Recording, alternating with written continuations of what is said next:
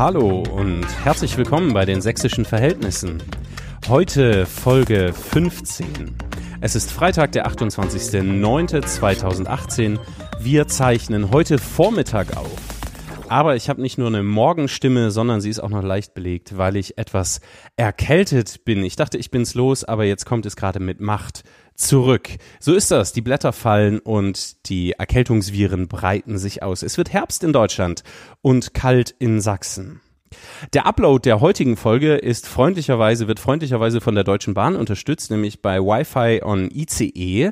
Denn ähm, wenn die Aufzeichnung hier durch ist, steige ich in den Zug und fahre zum Barcamp Kirche Online nach Köln. Liebe Freunde, ich freue mich auf euch. Dann gibt's noch eine Neuigkeit. Die ähm, letzte Folge der sächsischen Verhältnisse, Folge 14, ist ja noch gar nicht so lange her knapp 14 Tage, mh, 16 Tage, ähm, um genau zu sein. Die Schlagzahl wird sich jetzt erhöhen. Es gibt so viel zu reden, also von dem Rhythmus vier bis sechs Wochen ähm, eine neue Folge. Alle vier bis sechs Wochen geht es etwas runter. Alle drei, vier Wochen wird es jetzt wahrscheinlich bis zum Ende des Jahres eine neue Folge geben, weil so viel zu besprechen ist. Heute sitze ich in einem sehr schönen Büro. Es ist groß und luft und hell, ein großer Schreibtisch mit Blick ins Grüne. Und wenn ich meinen Blick nach links wende, sehe ich einen fast schon herrschaftlichen Balkon, auf dem man hier am Rande von Dresden einen Blick über die Stadt hat. Ich bin in der Sächsischen Landeszentrale für politische Bildung und hier sitze ich im Büro meines heutigen Gesprächsgastes, den ich jetzt vorstellen darf.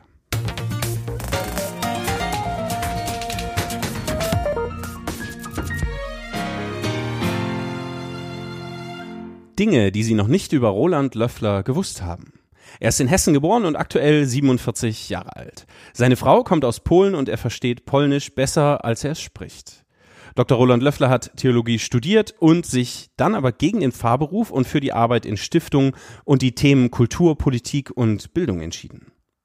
Im Netz finden sich eine ganze Reihe von Publikationen mit seinem Namen, unter anderem zu den Themen Integration, Bürgergesellschaft, demografischer Wandel und ländlicher Raum. Richtig auf die Palme bringt Dr. Löffler, wenn er im Auto sitzt und von hinten wird gedrängelt und gehupt und geschoben. Und total entspannen kann er, wenn er mit seinen Kindern spielt oder Sport macht. Und heute ist er in der Folge 15 der sächsischen Verhältnisse zu Gast, Dr. Roland Löffler. Herzlich willkommen. Herzlichen Dank für die Einladung, Herr Witzler. Sehr gerne. Wie geht's? Gut. Das freut mich. Sie sind nicht erkältet. Och, meine Nase ist nicht so mein Prunkstück. Insofern bin ich immer so ein bisschen verschnupft und nasal. Okay. Aber ansonsten guter Dinge. Dann haben wir ähm, für alle Hörerinnen und Hörer da draußen haben wir einen ganz fancy Filter drüber gelegt, dass wir beide heute einen Hauch nasal klingen. Der Podcast heißt Sächsische Verhältnisse und der Name ist Programm. Wie verstehen Sie diesen Begriff der sächsischen Verhältnisse? Naja, ich bin ja neue Sachse, ich bin jetzt ein Jahr hier. Insofern entwickle ich ein Verhältnis zu Sachsen. Ich würde sagen, ich habe ein gutes Verhältnis zu Sachsen und den Sachsen und ich hoffe auch die Sachsen zu mir. Okay. Ähm, Sie haben es gerade angesprochen, Sie sind gut ein Jahr im Amt. Wir machen den Einstieg mal ganz leicht. Wie steht es um die politische Lage in Sachsen? Ich glaube, die politische Lage in Sachsen ist äh, angespannt. Ähm, wir stehen ein Jahr vor dem Wahlkampf. Ähm, die Politik beäugt sich sehr intensiv. Wir haben die sehr schwierigen Ereignisse von Chemnitz hinter uns. Äh, wir haben eine intensive Debattenlage. Was ist die Mitte der Gesellschaft? Wie gehen wir mit ähm, rechtsextremen Phänomenen um, mit populistischen Phänomenen? Aber auch, wie nehmen wir große Gefühle der Menschen, die sich unsicher fühlen, die Angst haben vor Überfremdung auf. Und ähm, ich glaube, da sind die meisten klassischen Parteien sehr auf der Suche nach Konzepten und ringen miteinander, was der richtige Weg ist. Und das ist für Deutschland ähm, eine fast eine Laborsituation, wo wir hinschauen müssen, was tut sich hier und wie strahlt das aus, vor allem in die anderen neuen Bundesländer, aber auch nach Westen wenn, wenn Sachsen gerade in einer Laborsituation steckt, ähm, das heißt, die anderen sollten sich möglichst schleunig darum bemühen, genau hinzugucken und Schlüsse für die, also für die eigene Politik in anderen Bundesländern zu schließen, oder wie? Ja, natürlich. Also es geht um äh, eine Frage, wie verhalten sich klassische Parteien zur AfD, wie verhält sich die AfD ähm, zum anderen parlamentarischen Raum, aber auch, wie gehen wir mit großen Fragen, die die Menschen umtreiben, mit Migration um, mit sozialer Gerechtigkeit, Nachhaltigkeit, mit Unsicherheit, mit der Zukunft von Wirtschaft und Arbeitsmarkt. Und das sind äh, Fragen, die all, überall diskutiert werden, aber in Sachsen durch die Ergebnisse der Bundestagswahl und die Umfragen in verschärfter Art und Weise. Mhm. Zur Bundestagswahl am 24. September, also vor einem knappen Jahr, ist die AfD stärkste Kraft geworden knapp vor der CDU. Und am Tag, genau am Tag darauf, haben Sie als Direktor der Landeszentrale, der Sächsischen Landeszentrale für politische Bildung, ähm, Ihren Posten hier als Direktor angetreten. Also nochmal herzlichen Glückwunsch zum Einjährigen. Danke. Und äh, wie war der erste Tag, wenn Sie zurückdenken? Ja, der war spannend. Also ich habe bis in die Nacht hinein meine Rede umgeschrieben ähm, und ähm, habe die Metapher der Ernte damals in den Mittelpunkt gestellt. Äh, ein Wahltag ist ja wie eine Ernte eines langen äh, Wahljahres. Und ähm, in der Ernte werden die einen belohnt und die anderen gucken ein bisschen in die Röhre und damit muss man lernen, umzugehen. Was mir damals schon sehr wichtig war, das waren verschiedene Faktoren. Eine offene Gesellschaft lebt ähm, davon, dass sie ein, eine streitbare demokratische Kultur entwickelt und eine offene demokratische Gesellschaft lebt davon, dass Machtwechsel möglich sind und dass durch Wahlen eben auch politische Entscheidungen in die eine oder andere Richtung korrigiert werden können. Dafür geben Wähler Denkzettel und dann muss Politik darüber nachdenken und dann kann es im entsprechenden Rhythmus auch nach vier Jahren wieder äh, zu einem Wechsel kommen. Und das Zweite, was mir auch sehr wichtig ist und wo wir auch dran arbeiten, ist zu sagen, die Landeszentrale ist kein Dresdner Haus, sondern wir müssen die Breite des Raumes, gerade auch die ländlichen Regionen, sehr intensiv in den Blick nehmen und politische Bildung anbieten. Und das hat nicht nur mit Wahlergebnissen zu tun, sondern das hat mit äh, Verantwortung für ein ganzes Land zu tun. Mhm. Ähm, jetzt gerade wird, wird heftig debattiert. Ähm, äh, die Sächsische Union hat einen neuen Fraktionsvorsitzenden, Christian Hartmann. Christian Hartmann hat auf seiner Antrittsrede die eine mögliche Koalition mit der AfD zum 1. September 2019, also zur Landtagswahl und in äh, anschließenden Verhandlungen, nicht ausgeschlossen oder nicht so ausgeschlossen, wie er eine Koalition zwischen der Linken und der CDU ausgeschlossen hat zum Beispiel. Dafür ähm, auch das Zitat wurde dann verkürzt aufgenommen, weil er ja auch was zum Thema Kaffeesatzleserei und Meinung des Wählers gesagt hat. Aber die verkürzte Aufnahme des Zitates hat schon für erhebliche Entrüstung gesorgt, weil er eben nicht konkret abgesagt hat, wie es der Ministerpräsident Präsident tut. Es wird keine Koalition zwischen CDU und AfD geben. Ähm, Bundeskanzlerin Merkel hat sich jetzt im Bund deutlich geäußert, hat gesagt, es wird keine, keine Koalition zwischen CDU und AfD geben. Ähm, die Landeszentrale für politische Bildung ist ja ein, wie sagt man, eine untergeordnete Behörde des Kultusministeriums. Ja, wir haben einen besonderen Status. Wir sind ähm, einerseits eine nachgeordnete Behörde des Kultusministeriums, aber wir haben ein Kuratorium, in dem Landtagsabgeordnete und Fachexperten sitzen. Und das wiederum ähm, garantiert uns unsere Überparteilichkeit. Und das ist natürlich ein Grundprinzip von äh, politischer Bildung und öffentlicher Verantwortung, dass wir diese Überparteilichkeit dann auch umsetzen. Damit ist ein ganz wichtiges Prinzip unserer Arbeit, nämlich das der Kontroversität verbunden. Das heißt, wir müssen die Fragen, die kontrovers im politischen, im gesellschaftlichen Feld debattiert werden, auch in unseren Bildungsangeboten ähm, abbilden. Konkret, also Koalitionsaussagen und Verhandlungen sind nicht unsere Sache. Das müssen die äh, politischen Parteien aushandeln. Wir könnten beispielsweise natürlich Debatten über aktuelle landespolitische Fragen anbieten. Das tun wir auch und dann werden eben die verschiedenen Akteure der Landespolitik überparteilich eingeladen. So haben wir das beispielsweise im Juni gemacht ähm, zur Bildungspolitik. Okay, das bedeutet also ähm, äh, mal ganz platt, unabhängig davon, wer aktuell oder zukünftig dieses Land als Koalition oder als Regierung oder wie auch immer führt, ähm, ihr Haus bleibt überparteilich ähm, äh, und kann so ist sozusagen nicht gefährdet in Anführungszeichen von irgendeiner Seite vereinnahmt zu werden. Ja, das ist unser Auftrag. Es gibt natürlich auch politische Kräfte, die meinen, Landeszentralen sind überflüssig und müssten abgeschafft werden. Dagegen verwehre ich mich. Ich glaube, es ist sehr sinnvoll, dass es ähm, diese Einrichtungen gibt, weil sie eine Qualität der Arbeit äh, garantieren, weil wir entsprechende Ressourcen haben. Das sind Bücher, das sind aber auch Fachleute, das sind unsere Netzwerke, auch unsere Erfahrung. Und wir sozusagen so ein fairer Vermittler im gesamten Spiel der Kräfte sind. Ja, und da ist zunächst mal das, das Ergebnis der Landtagswahl ähm, zweitrangig sondern das müssen wir in unserer täglichen Arbeit abbilden. Wenn es dazu käme, dass irgendjemand uns abschaffen will, dann sieht die Situation nochmal anders aus. Mhm. Okay. Ähm, jetzt mal Hand aufs Herz. Wie oft sitzen Sie morgens kopfschüttelnd am Frühstückstisch, schlagen die Zeitung auf und lesen die ähm, Landesseite von Sachsen oder die Lokalseite und schütteln mit dem Kopf? Ja, das entspricht jetzt nicht so richtig meinem Temperament, aber es, es passiert etwas. Kopfschütteln wenn, entspricht nicht Ihrem Temperament? Ja, äh, wenn ich die Zeitung in Sachsen sehe, dann ich will mal auf ein anderes Phänomen äh, okay. hinaus, auf, als auf das, was Sie vielleicht ähm, jetzt, jetzt im, im, Blick haben. Mir fällt etwas auf, wenn ich äh, morgens ähm, die Sächsische Zeitung lese. Dann wird häufig Politik so dargestellt, wie sie im parlamentarischen Raum debattiert wird. Das ist zunächst richtig. Das will der Leser ja auch wissen. Was sagt die Linke, was sagt die AfD, was sagt die CDU, die, die Grüne, die SPD. Gut. Ich habe ein anderes Verständnis von Politik und von Journalismus, dass nämlich nicht allein Politik und politische Parteien oder der parlamentarische Raum sich über aktuelle Fragen auseinandersetzen und auch die Gesellschaft. Das wiederum löst häufig dann bei mir Kopfschütteln auf, weil ich mich frage, was sagen denn die Bischöfe? Gerade Sie hier als, als Vertreter äh, der, der evangelischen Kirche. Was, was sagt der DGB? Was sagen die Unternehmensverbände? Das gilt für Fragen der Bildung, das gilt für soziale Fragen, das gilt aber auch für, für Fragen der gesellschaftlichen Auseinandersetzung. Ich sage nochmal das Stichwort Chemnitz. Das ist für mich nicht eine Frage allein des parlamentarischen Raums, sondern wir brauchen in jeder Gesellschaft, auch in Sachsen, ähm, nicht nur die Zivilgesellschaft, wir brauchen gesellschaftliche Vermittler, die können auch aus der Wirtschaft sein, die nicht zur Zivilgesellschaft äh, gehört, oder aus anderen Teilen der Gesellschaft, die sagen, dies und das ist uns wichtig.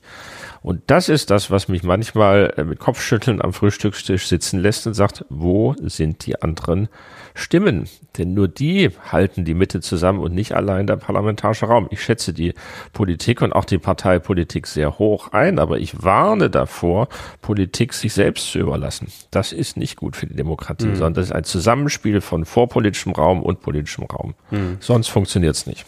Also wenn ich morgens die Zeitung lese auf dem iPad, dann schüttel ich manchmal auch den Kopf. Äh, genau zum selben Thema, weil ich mich auch frage, wo bleibt sozusagen das, das Wort des Landesbischofs oder von Bischof Timmer, was jetzt bei der katholischen Kirche. Ähm, der, also würde ich sofort zustimmen.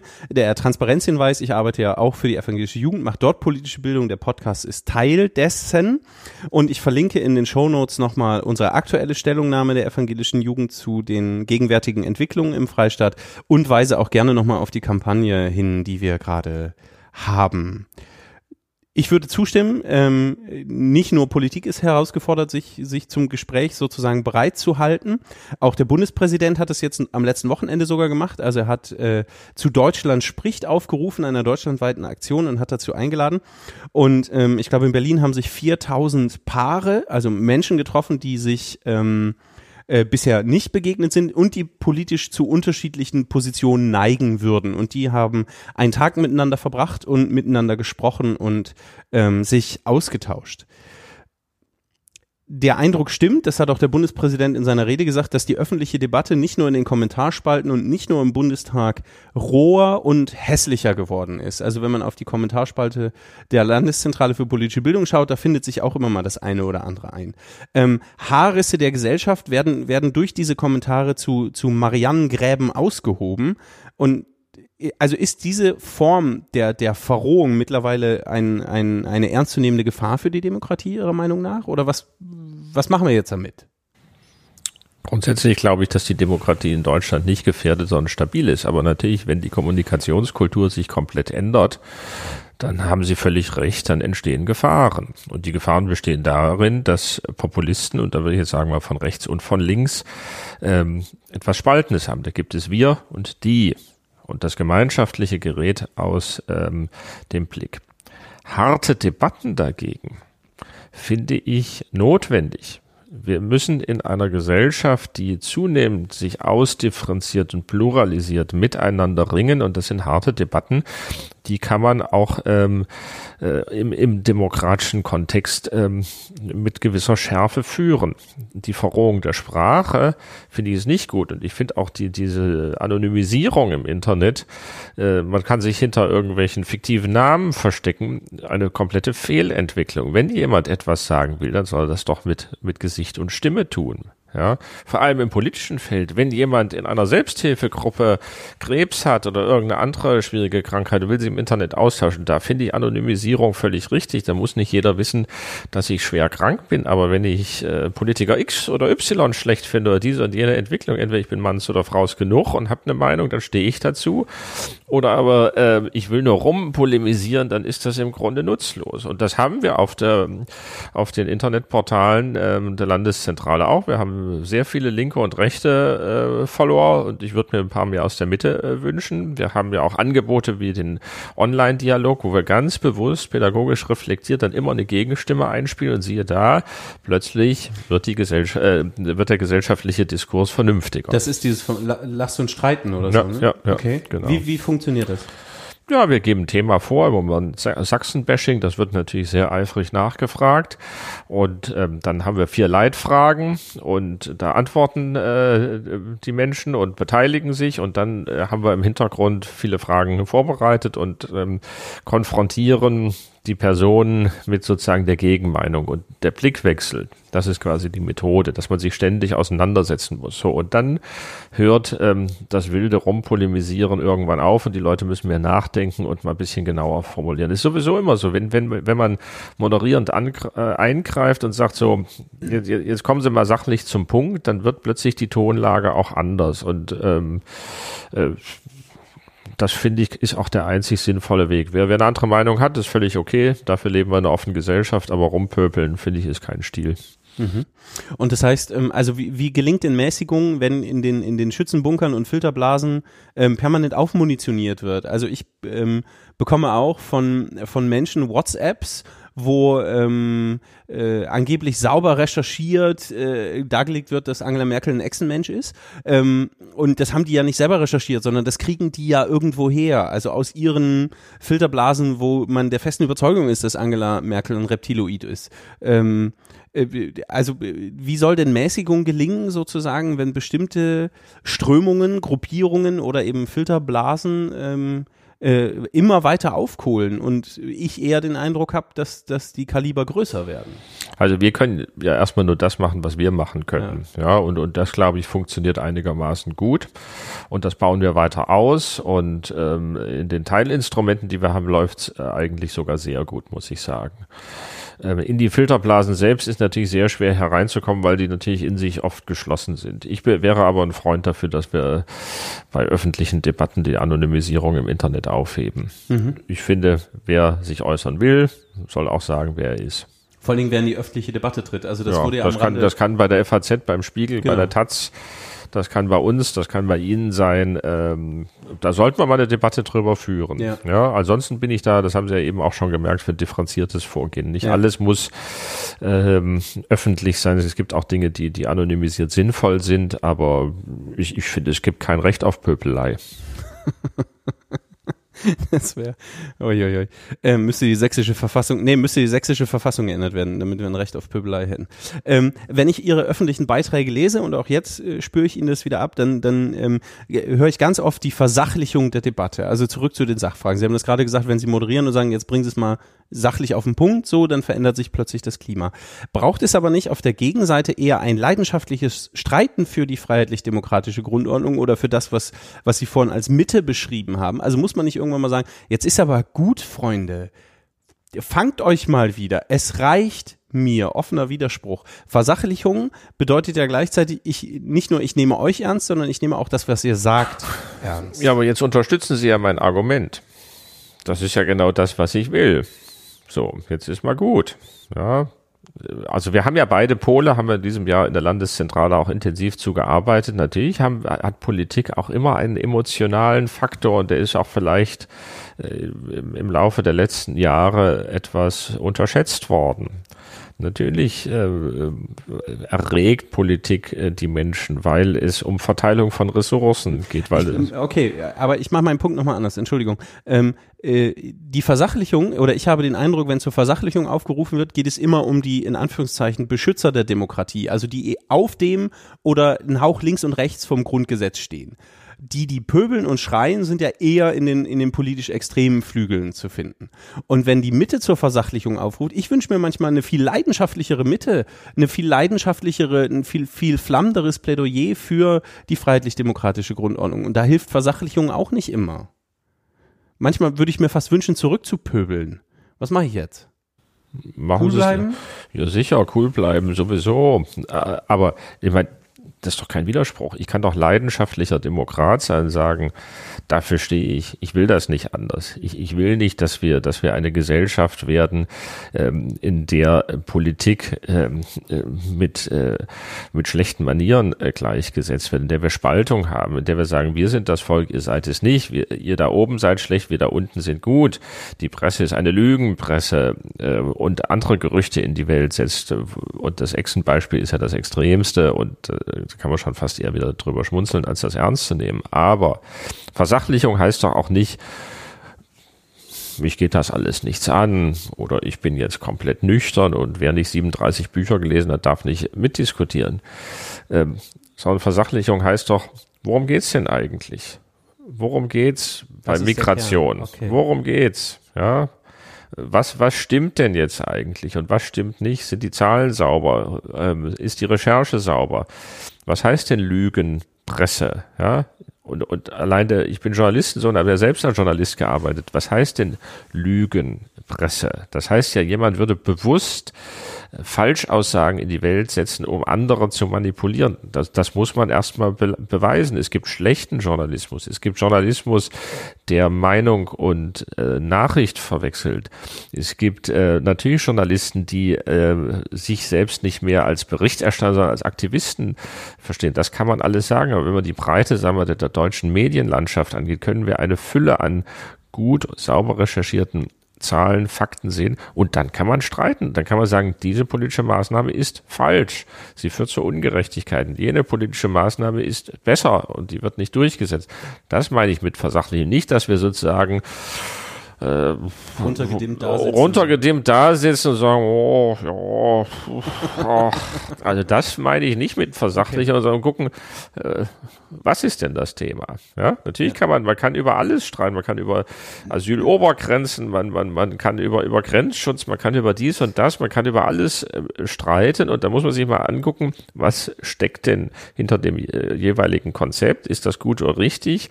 Aber den anderen gleich als, als Extremist oder als, als Faschist oder als sonst was oder als, als, als äh, Idioten darzustellen, und das geht mir echt gegen den Strich. Okay. Sie sind äh, auch im Beirat des Sachsen-Monitors ähm, und in fast jeder Folge des Podcasts bisher diente das als Quelle zum vertiefenden Verständnis. Also sowohl der Sachsen-Monitor 16 als auch 17 ähm, äh, Sie haben das Ganze, die, die Erhebung, die wissenschaftliche Befragung begleitet, ausgewertet. Es gab auch hier Veranstaltungen in der Landeszentrale, bei einer war ich auch dabei. Ähm, welche Ereignisse oder, nee, nicht Ereignisse, welche Ergebnisse haben Sie am Anfang vielleicht überrascht und, und äh, jetzt aber ein Jahr später, ähm, nachdem Sie ein Jahr Direktor sind, äh, vielleicht auch bestätigt gefunden? Also kurze Vorbemerkung, auch der aktuelle ähm, ist jetzt in Arbeit, er wird Mitte November vorgestellt, am 19. November wollen wir als Landeszentrale in der Volkshochschule Leipzig mal so einen Vergleich anstellen. Wie mhm. sieht äh, eine ähnliche Umfrage in Thüringen und Sachsen-Anhalt aus? Das als kleiner Werbeblock vorweg. Ich finde den Sachsen-Monitor ein sehr in interessantes Instrument. Man muss ihn aber in der gesamten Breite lesen. Von der Demokratiezufriedenheit, der wirtschaftlichen Zufriedenheit, ähm, den Fragen nach sozialer Ungerechtigkeit, nach sozialer Angst bis hin eben zu dem ganzen Bereich der Rassismen, Ressentiments. Und ich finde, deutlich wird darin, dass wir hier in Sachsen so eine Art nervöse Mitte haben. Eine Mitte der Gesellschaft, der sich übrigens auch die Mehrheit der Sachsen zugehörig fühlen nach dem Sachsen-Monitor, die Angst hat vor Abstieg die Angst hat vor Arbeitslosigkeit, die Angst hat, äh, dass es ähm, äh, wirtschaftliche Schieflagen gibt, die auch Angst hat äh, vor, vor Überfremdung, äh, Angst hat, dass die Integration der Ausländer nicht gelingt. Wenn man aber alle äh, Zahlen und Daten zusammen äh, nimmt, hat man einen hohen 30er-Wert gegen einen hohen 20er-Wert, was soziale Fragen gegenüber Ausländerintegration angeht. Und warum? Was, was heißt einen hohen 30er und einen hohen 20er? Ich glaube 27 zu äh, 37 so, okay, zu 26. Ja, ich habe es jetzt nicht ganz exakt im Kopf. Nee, Entschuldigung, ja, ich wollte ähm, nur verstehen, was so, du sagst. Also wenn, wenn Sie fragen, was sind die größten Probleme in Sachsen, dann kommen, ich muss noch mal nachschauen, ich glaube 37 Prozent der Bereich Arbeitslosigkeit, soziale Spaltung, soziale Ungerechtigkeit und, und, und 26 oder, oder 25, weiß ich nicht genau, zu, zu ähm, Themen der Ausländerintegration. Ich glaube, im mentalen Rucksack vieler Sachsen äh, ist noch die Erfahrung der 90er Jahre der Arbeitslosigkeit drin. Heute, das sagen auch die Befragungen des Sachsen-Monitors, geht es den Leuten im Kern gut, der Mehrheit bis auf diejenigen, die eine kleine Rente bekommen. Denen geht's schlecht. Aber die Mehrheit der Sachsen haben das Gefühl, es geht ihnen besser. Von Jahr zu Jahr steigen da die Aussagen. Sie sind auch mit der Demokratie zufrieden, aber sie haben Angst einerseits ähm, vor einer äh, Überfremdung und sie haben das sozusagen die Unterschichtungsangst und die Überschichtungsangst ist die, dass zu viele Westeliten kommen und sie nicht richtig partizipieren. Und sie haben auch hm, das Gefühl, dass sie, dass ihre Leistung, ihre Leistung auch nach der Wende äh, gesamtdeutsch nicht richtig äh, wahrgenommen und gewürdigt fühlt. Mhm. Und das wiederum, glaube ich, ist eine Erklärung, wie es dazu kommt, dass viele Menschen Angst vor Muslimen, vor Überfremdung haben. Da ist plötzlich eine neue Anspruchsgruppe in der Mitte der Gesellschaft. Die auch was wollen. Die was wollen. Das stimmt ja auch. Es wird auch Geld zur Verfügung gestellt und es wird sich was verändern. So. Und das äh, sorgt weiterhin für sehr hohe Ablehnung und Ressentiments. Und ähm, da müssen wir gemeinschaftlich drüber nachdenken. Also das, das Ergebnis ist widersprüchlich und ich glaube, es hat eben äh, damit zu tun, dass das, was die Mitte an Erwartungen hat, nämlich eine gewisse Ruhe, eine Stabilitätserwartung, ja, soll sich ja nichts ändern, ne? eine Konsumerwartung, mhm. äh, dass das äh, eine soziale Erwartung, eine kulturelle, äh, dass das äh, anscheinend so nicht erfüllt wird. Ob die jetzt konk konkret nicht will, dass sich gar nichts ändert, aber sie will, sie will nicht zu viel Veränderung haben, sondern äh, sie will erstmal stabil bleiben und das, was an Neuem kommt, ist irgendwie irritierend. Okay. Am 19. November findet die Veranstaltung in Leipzig statt. Da wird dann mit dem Thüringen-Monitor wahrscheinlich ähm, und Sachsen-Anhalt-Monitor verglichen. Okay, ähm, die Veranstaltung packe ich nochmal in die Show Notes. Das klingt spannend, weil das sind ja auch zwei ostdeutsche ähm, Bundesländer, zwei neue Bundesländer und sich dort die Vergleiche anzugucken, da, da kann man, glaube ich, das eine oder andere daraus schließen, was sozusagen in den, in den Bundesländern unterschiedlich oder gemeinsam läuft. Ja, da bin ich sehr gespannt. Da gucke ich dann gleich mal in den Kalender. Okay. Ähm, danke. Sie haben, äh, Kalender ist ein gutes Stichwort. Sie haben neulich eine Veranstaltung gehabt, äh, die so ein bisschen an den Fight Club erinnert. Das hat mir gefallen.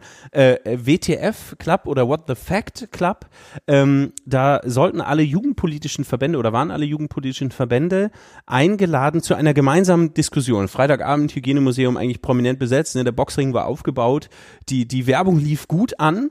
Ähm, und dann kam in meine Filterblase eine kurzfristige Absage. Was ist da passiert? Ja, also das ist ein Format, was ich äh, sehr mag und ich hoffe, dass wir es äh, Anfang des nächsten Jahres nochmal hinbekommen. Die Jugendverbände äh, der politischen Parteien kamen auf uns zu und haben gesagt, wir wollen mal eine jugendpolitische Debatte hier in äh, Dresden starten. Da habe ich gesagt, super, das machen wir. Ähm, da kommt dann das Momentum Überparteilichkeit hinzu. Ich habe aber gesagt, weil wir überparteilich sind, äh, müssen wir auch die junge Alternative einladen. Haben die erst miteinander gerungen, dann haben sie gesagt, okay, machen wir. Aber wir reden nicht über Flüchtlinge, über alles andere schon. Und dann haben wir uns drei verschiedene jugendpolitische, stadtpolitische Themen gesucht, Kultur, Verkehr und öffentlicher Raum. So, und dann kam Chemnitz und dann haben relativ kurzfristig am Donnerstagabend vor der Veranstaltung die drei linken Gruppen, die Hochschulpiraten, die Linksjugend und Jusos, abgesagt. Ähm, mit dem Argument, äh, Parteifreunde wären verprügelt worden, sie hätten die Beteiligung der AfD an den Demonstrationen für falsch gehalten. Und es wäre eine Frage der Menschenwürde und des Anstands, sich nicht mit denen an einen Tisch zu setzen. Und ähm, sagten entweder sie laden die AfD aus oder wir kommen nicht. Und daraufhin daraufhin habe ich abgesagt, weil ich dann fand, dass wir sozusagen die Kampfparität aller politischen Kräfte so nicht äh, abdecken konnten. Emotional mag das verständlich sein. Für die politische Debatte bin ich von diesem Zug der linken Gruppen nicht überzeugt, weil ich finde, man muss sich als Demokrat auch mit denjenigen an einen Tisch setzen, die man nicht mag. Und man muss dann miteinander eben in den politischen Kampf ziehen und die Dinge ausfechten, die es zu besprechen gibt. Also ich kann es auch emotional nicht, also na gut, klar, natürlich, wenn Freunde verprügelt werden, das ist, also ist alles furchtbar und ärgerlich. Aber daraus abzuleiten, dass, weil sie sich nicht weit genug distanziert haben, wahrscheinlich, also es ist gar nicht im Interesse wahrscheinlich, sich zu distanzieren, ähm, äh, dann zu sagen, mit denen reden wir nicht, das, das, also das instrumentalisiert eine Opferrolle, in die man sich dann gut stellen kann als junge Alternative ähm, und es verhindert tatsächlich den Austausch der Themen, es verhindert die Debatte, das ist doch, also ich, ich muss sagen, ich finde es, ich finde es nicht nachvollziehbar. Ich finde es mehr als ärgerlich. Sie als Veranstalter, also danke für die Entscheidung abzusagen, so, alles andere wäre auch ärgerlich gewesen. Aber ich, also ich finde es schade. Wir müssen doch, wenn, wenn, wenn ähm, sich sozusagen demokratisch legitimiert, und das ist die AfD, sie wird in Sachsen nicht vom Verfassungsschutz beobachtet, im Bund wird zumindest darüber in Ansätzen nachgedacht. Und solange das aber nicht der Fall ist, müssen wir doch mit denen das, das Gespräch und die Debatte. Ja, aber selbst wenn, also ich meine, sie, sie sind Teil des parlamentarischen Spektrums, äh, die Umfragen gehen ja da dahin, dass ungefähr 25 Prozent der Sachsen demnächst AfD wählen. Ähm, ob ich äh, das gut oder richtig finde, ist ja gar nicht meine Aufgabe zu beurteilen. Äh, Demokratie hat in meinem Verständnis keine Feinde, sondern Gegner und man muss sich mit den Gegnern auseinandersetzen. Und wenn politische Jugendorganisationen sich damit schwer tun, dann müsse man nachdenken, wofür sie eigentlich da sind. Ich äh, führe jetzt Gespräche, ich ringe damit, dass die äh, drei linken Gruppen zurückkommen. Wenn nicht, müssen wir uns irgendwie überlegen, wie wir äh, die Debatte andersartig gestalten. Aber wir wollen das realisieren und und ähm, ich bin da guten Mutes, dass wir das in der einen oder anderen Form auch hinbekommen. Das finde ich interessant. Sie sagen, äh, die Demokratie hat Gegner, aber keine Feinde. Wo machen Sie den Unterschied? Ja, den Feind will ich zerstören. Den Gegner kann ich bekämpfen, aber und eben mit Argumenten, ja. Und okay. das ist ja, Sieg und Niederlage ist Teil der Demokratie. Okay. Aber ich habe, in dem Gegner kann ich noch das menschliche Antlitz sehen. Das kann ich beim Feind eigentlich nicht mehr. Ja. Und das finde ich, also Demokratie ist Kampf, Demokratie ist nicht harmlos, nicht Händchen halten und Tee trinken. Ich will mich durchsetzen. Und in der Wahl ist, äh, Wahl ist nicht Konsensdemokratie, sondern Wahl ist, einer gewinnt und einer verliert. Und jetzt kommen wir zu einem weiteren Punkt. Ich finde, man muss anständig gewinnen und anständig verlieren. Das heißt, äh, man unterdrückt nicht den Verlierer und der Verlierer kann auch nicht jetzt ständig nachkarten, sondern man muss dann auch die Rolle akzeptieren und aus der Rolle das Maximale dann rausholen. Ne? Das ist für mich auch ein Teil einer demokratischen äh, Kultur. Und da geht's nicht Opfer und, und, und Täter, sondern Gewinner und Verlierer. Und dann muss man zusammen aber wieder als Regierung und Opposition auch den jeweiligen Staat verantwortlich vorantreiben bleiben. Okay, das, also das finde ich, finde ich eine eindrückliche Erklärung. Das gefällt mir gerade sehr. Vielen Dank. Habe ich so, über die beiden Begriffe habe ich so noch nicht nachgedacht. Ähm, jetzt kommen wir zu etwas, wo wir beide eigentlich nur verlieren können. Okay. Wir spielen eine Runde Entscheiden oder Leiden. Alles klar.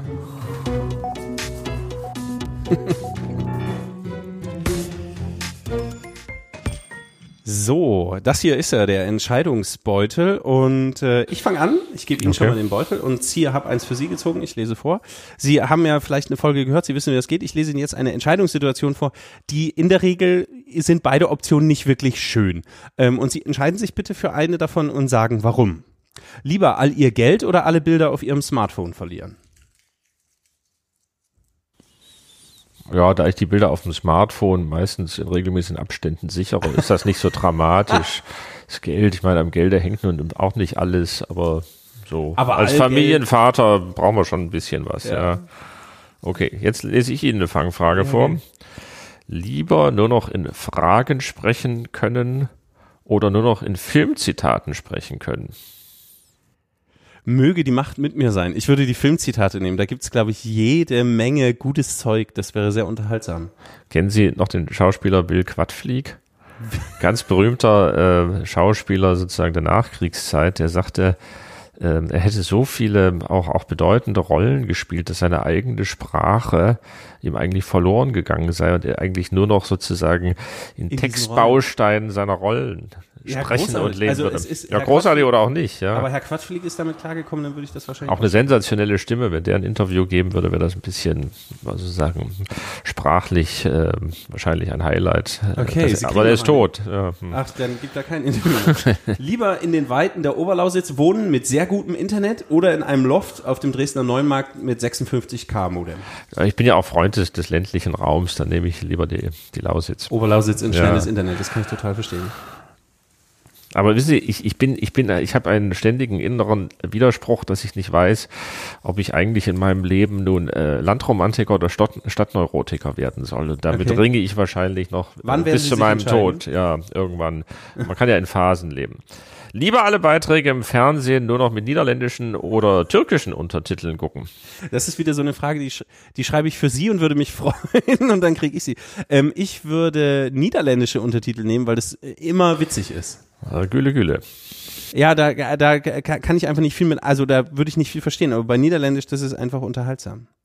Okay, letzte Frage für Sie. Lieber die Welt retten und niemand wird es erfahren oder mit etwas Unbedeutendem berühmt werden, so richtig berühmt? Nee, lieber die Welt retten. Also, ich meine, warum macht man politische Bildung? Ah, sehr schön. Das war Entscheidend oder Leiten mit Dr. Roland Löffler.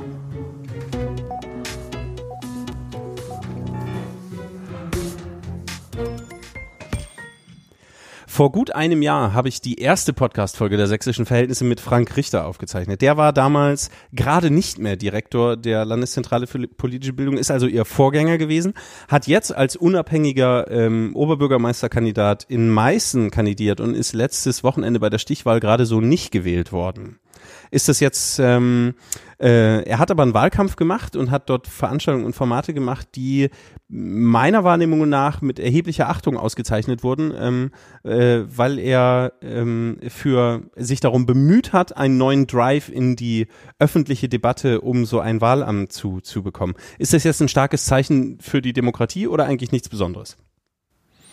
Also Frank Richter ist ein sehr geschätzter Kollege und hat ein bemerkenswertes Lebenswerk vorzuweisen. Grundsätzlich halte ich das wie im Auswärtigen Amt kein Wort über Vorgänger und Nachfolger, aber er hat sicherlich Meißen belebt. Okay, so viel dazu. Ähm, nächstes Jahr ist aber auch Wahljahr, Superwahljahr sozusagen. Also wir haben im Mai die Kommunalwahlen. Die liegen parallel mit der Europawahl. Wir werden am 1. September 2019 einen, einen neuen Landtag wählen. Wir haben Landtagswahl.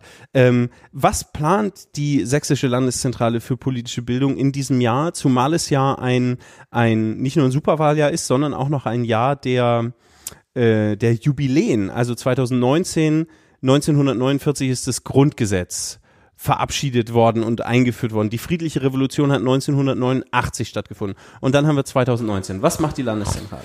Also Sie haben völlig recht. Das ist äh, der oder sind die zwei großen Schwerpunkte auch für unsere Arbeit im kommenden Jahr. Ähm, zur Landtagswahl haben wir ein ehrgeiziges Ziel. Wir wollen versuchen, in allen, wenn wir das nicht schaffen, doch in, in der Mehrheit äh, der Wahlkreise Kandidatendebatten anzubieten, okay. so eine Art äh, Kandidatencheck. Wir ähm, werden mit der Aktion Zivilcourage, ich bin wählerisch, ähm, äh, ein Projekt anbieten, was vor allem Jungwähler, äh, Peergruppen orientiert, ähm, motiviert, ähm, sich einzumischen. Wir werden eine kleine äh, Broschüre, Büchlein herausgeben und die verschiedenen Parteien in Sachsen äh, äh, vorstellen.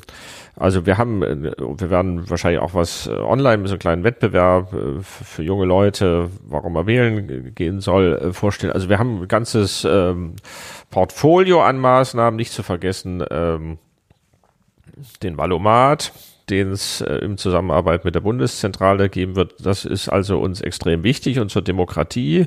Da sind wir gerade in Planung, mit verschiedenen Partnern äh, Reihen anzubieten, äh, Konferenzen, Ausstellungen, um die verschiedenen Jubiläen äh, Weimarer Reichsverfassung, Grundgesetz, friedliche Revolution abzudecken.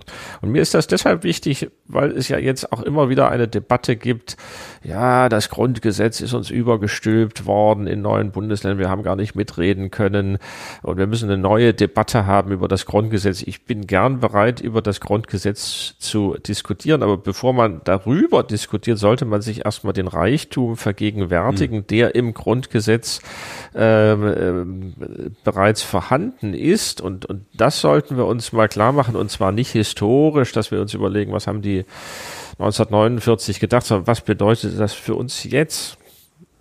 Fernmeldegesetz, Telekommunikationsfreiheit, äh, was bedeutet in der digitalen Gesellschaft, was bedeutet Familie heute, Schutz der Familie, Religionsfreiheit, ja, und so weiter und so weiter, Recht auf Asyl. Das, das sind Grundgesetzartikel, die eine Wertigkeit haben, aber die wir natürlich immer wieder auch für uns heute interpretieren müssen. Also da werden wir rangehen, das finde ich auch wichtig und ich glaube, es wird auch äh, sehr spannend werden wird eigentlich statistisch ausgewertet ähm, äh, äh am 24 Stunden vor der Wahl, ob da die meisten Klickraten auf den Wahlomaten gehen.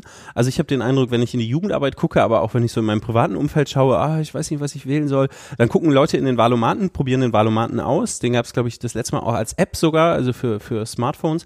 Ähm, und folgen dann, wenn sie nicht ihrer Intuition folgen, ganz oft den Empfehlungen des Wahlomaten. Ähm, also das weiß ich jetzt nicht, ob am Samstagabend da die höchsten Klickzahlen sind. Der Valomat hat sich mehr und mehr etabliert. Er ist auch nicht mehr nur ganz jung, sondern die Nutzer wachsen mit. Also ja, die, die vor 20 Jahren 20 waren, die sind halt heute 40. Und gucken da immer noch rein. Äh, gucken immer noch rein. Und der Valomat ist ja nicht so aufgebaut, dass sie hinterher wissen, okay, ich habe jetzt äh, 50 Fragen durchgeklickt und ich wähle CDU oder ich wähle Grüne, ähm, sondern äh, man bekommt ja so, so, so eine Art Schnittmenge. So und so viel Prozent spricht bei Ihnen für die Partei und so und so viel Prozent spricht für die Partei. Ja, und dann muss man sich am Ende dann doch wieder seine eigene Meinung bilden. Ja, so ist das ja immer. Aber wenn ich eine Partei habe, bei der ich, was weiß ich, 74 Prozent Schnittmenge habe und die nächste, nächst darunter ist irgendwie nur mit 18 Prozent, da, da habe ich eine klare Tendenz. Also da, genau, da haben Menschen, da sind, da sind Menschen, glaube ich, dann eher schlicht gestrickt. Ähm, äh, Wäre es eigentlich möglich, den Wahlomaten zu hacken? Oh Gott, ja, keine Ahnung. Ich, ich vermute oder ich hoffe nicht, äh, aber das nehme ich gern mal mit in die Vorbereitung des Valomats. Also ich weiß, dass die Partei Die Partei sich immer um so umfängliche Antworten bemüht, dass ähm, ähm, ganz viele Menschen sozusagen mit, mit hoher Schnittmenge plötzlich ausgestattet sind.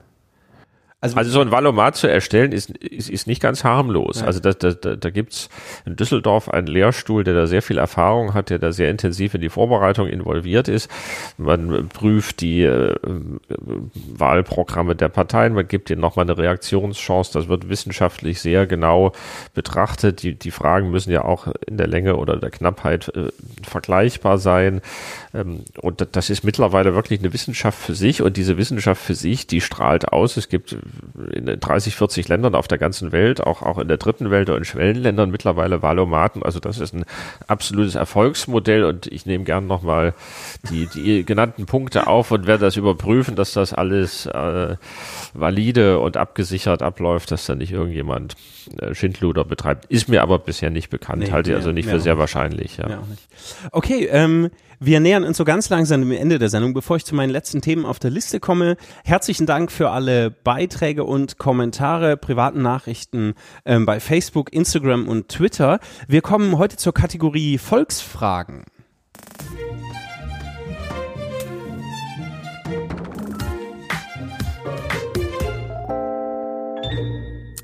Jan fragt, also nicht ich, sondern ein Jan fragt. Mich würde interessieren, was der Freistaat für die politische Bildung seiner Angestellten tut, beziehungsweise ob die Sächsische Landeszentrale für politische Bildung in dieser Hinsicht Handlungsbedarf sieht. Letztlich stellt der öffentliche Dienst ja auch einen Querschnitt der Bevölkerung, Bevölkerung dar und wäre insofern ja auch ein Bildungsfeld. Das ist völlig richtig. Ähm, wir sind grundsätzlich vom Auftrag für alle Sachsen äh, zuständig. Wir machen sehr viele Veranstaltungen mit Lehrern und Schülern. Da haben wir sozusagen schon einen Teil des öffentlichen Dienstes drin, auch mit Polizisten, mit der Bundeswehr. Äh, wir hatten vor der Sommerpause ein paar Veranstaltungen zum Thema Reichsbürger, wo auch eine ganze Reihe Vertreter aus den Verwaltungen da waren. Also insofern ist uns der öffentliche Dienst sehr willkommen und da sind wir auch ähm, im intensiven Kontakt. Gut unterwegs. Laulau fragt oder schreibt, scheinbar muss in den letzten Jahren im Bereich der politischen Bildung in Sachsen etwas anders gelaufen sein als in anderen Bundesländern. Was wurde versäumt? Kann das eine Landeszentrale nun alles wieder auffangen? Ja, da können wir, glaube ich, einen ganzen Podcast nur über die Frage machen. äh, wir wissen ja, dass ähm, politische Bildung bisher in den Schulen äh, in Sachsen äh, nicht so prominent äh, besetzt war. Das verändert sich. Wir haben seit äh, letztem Jahr diese Kommission WW Werte mit einem Konzept, was auch mittlerweile von der Regierung abgesegnet wurde und unterstützt wurde. Und wir, wir machen ein paar Bausteine. Ein Schulprojekt, ähm, ein Buch über Grundrechte für Schüler. Wir bauen eine Kooperation mit den Volkshochschulen auf, um eben, was ich anfangs sagte, politische Bildung im ländlichen Raum zu stärken. Insofern, wir können, weiß Gott, nicht alles auffangen. Da sehe ich auch nicht den Sinn einer Landeszentrale drin, aber wir sind eben die zentrale Anlaufstelle und wir sind ein großer Vernetzer mhm. und versuchen damit eben zu verfahren und auszustrahlen und neue äh, Kooperationen aufzubauen und einen kleinen Fortschritt für Sachsen zu erbringen. Okay, danke. Rebecca, Rebecca fragt, was erhält Herr Löffler von der Repräsentation der Sorben im sächsischen Landtag? Und wie sieht, die, sieht er die Zukunft des Serbski-Seim? Wird ein Seim, ich glaube, das wird so ausgesprochen, Seim, die Sorben besser politisch vertreten können? Da muss man, glaube ich, erstmal klären, was ein Serbski-Seim ist das ist so eine Art äh, Parlamentvertretung. Also da halte ich mich jetzt mal ein bisschen zurück. Da möchte ich erstmal auch die ähm, Debatten unter den Sorben abwarten. Die sind da ja auch noch nicht einer Meinung. Es gibt verschiedene sorbische Institutionen hier in Sachsen und da kann man sicherlich überlegen, ob man die Vertretung ähm, stärkt oder auch nicht. Grundsätzlich bin ich der Meinung, ähm, wir haben ein überschaubares, historisch gewachsenes Minderheitenrecht in Deutschland, was sich besonders auf die Sorben und die dänische Minderheit in Schleswig-Holstein bezieht. Aber der Kern von politischer Partizipation läuft über das Staatsangehörigkeitsrecht und eben über ihre, unsere generellen Verfahren. Die, die, die Grundartikel des Grundgesetzes sind Abwehrrechte des Bürgers gegen den Staat und ähm, zum Teil auch natürlich Anspruchsrechte gegenüber dem Staat. Und das sollten wir miteinander leben. Und bei den Sorben muss man gucken, was ist eigentlich das Problem und was äh, kann da ein Weg sein zur Verbesserung. Ähm, aber warten wir mal ab, wie die Debatte da weitergeht. Mhm. Frederik frag, äh, schreibt, frag ihn doch einmal, also ich frage sie jetzt, äh, zur Extremismus-Theorie und warum die in Sachsen auch durch die Landeszentrale so emsig vertreten wird. Gerade auch im Kontext der besonderen sächsischen Verhältnisse, Klammer Chemnitz, Freital, Heidenau und so weiter. War es ein Fehler, immer von Extremismus zu sprechen, statt das Problem, Rassismus und starke rechte Strukturen beim Namen zu nennen? Da muss man jetzt erstmal klären, was ist eigentlich die Frage in der Frage? Äh, ich glaube, es sind zwei. Also das eine, die ist ja implizit oder die, die schreibt er so nicht, aber ich glaube, Frederik positioniert sich klar gegen die Extremismustheorie. Da muss man erst nochmal klären, was das ist. Ähm, äh, da packe ich den, also wer das genau wissen will, da packe ich einen Link der Bundeszentrale, die das sehr gut erklären, in die Show Notes. Da kann man das nochmal nachlesen. Im Kern geht es ihm darum zu sagen, wenn man die Extremismustheorie anwendet, so verstehe ich ihn zumindest, ähm, dann macht man alles, was politischer Extremismus ist, links, rechts, egal woher, ähm, religiös motiviert und so weiter, macht man eins, indem man sagt, es ist Extremismus. Die Frage, die ich hier höre, ist, hätten wir nicht von vornherein deutlicher benennen müssen, dass es rechtsextreme erstarkte Strukturen im Freistaat gibt, die ein, die das Problem darstellen. Ja, ich meine, es gibt ja verschiedene Extremismustheorien, das ist wahrscheinlich die, die, diese Vorstellung, die, die Ränder berühren sich irgendwo. Gut, da kann man jetzt lange drüber diskutieren. Im Verfassungsschutzbericht ist es ja ungefähr so, dass äh, der Verfassungsschutz ähm, 2800 Rechtsextreme, 780 Linksextreme und 180 Islamisten äh, beobachtet ich würde immer auch da sagen, Stichwort Versachlichung, genau mhm. hinschauen. Also das größte Problem ist das größte Problem und dann sollten wir das sehr ernst nehmen und bearbeiten. Und die anderen Probleme sind deshalb nicht harmlos. Und die muss man nicht alle in einen Topf werfen. Man muss gucken, gibt es Zusammenhänge. Es gibt ja auch Wissenschaftler, die sagen, bekämpft man den Rechtsextremismus, wird man auch den Linksextremismus los, weil die sich gegenseitig äh, bedingen und, und bekriegen.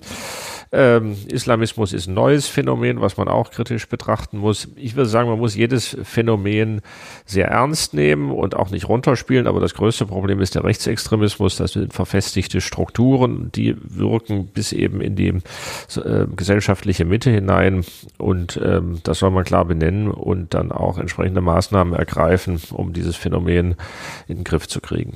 Okay, das waren die Volksfragen. Vielen Dank für eure Beiträge und vielen Dank für Ihre Antworten.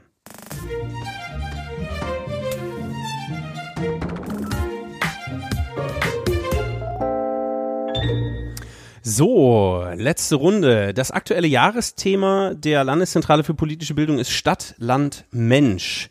Äh, das ähm, zweite Thema, was mir dazu einfällt, ist das des demografischen Wandels. Sie haben neulich ein, ein Battle der Generations gehabt und Cornelius Pollmer hat dort gewonnen mit einer Rede, wo er die Abschaffung der Demokratie zugunsten einer Demografie forderte.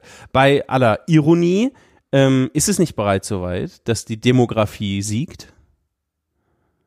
Wenn ich an junge Leute denke, die sozusagen in der Alterspyramide immer weniger repräsentiert werden, wird ihre Wahlentscheidung, dann gehen auch noch weniger zur Wahl sozusagen, ähm, äh, werden, wird die Stimme junger Menschen immer leiser im Freistaat. Und wenn sie dann auch die ländlichen Räume verlassen, gerade fokussiert sich aber alles auf äh, die ländlichen Räume, dann habe ich ein bisschen die Sorge, dass die Jugend bald nicht mehr vorkommt.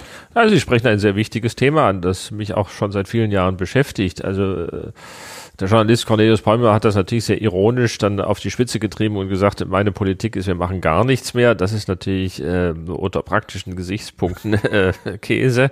Äh, Demografie besteht ja äh, aus verschiedenen Faktoren. Wir werden älter, wir werden weniger und die Gesellschaft wird heterogener.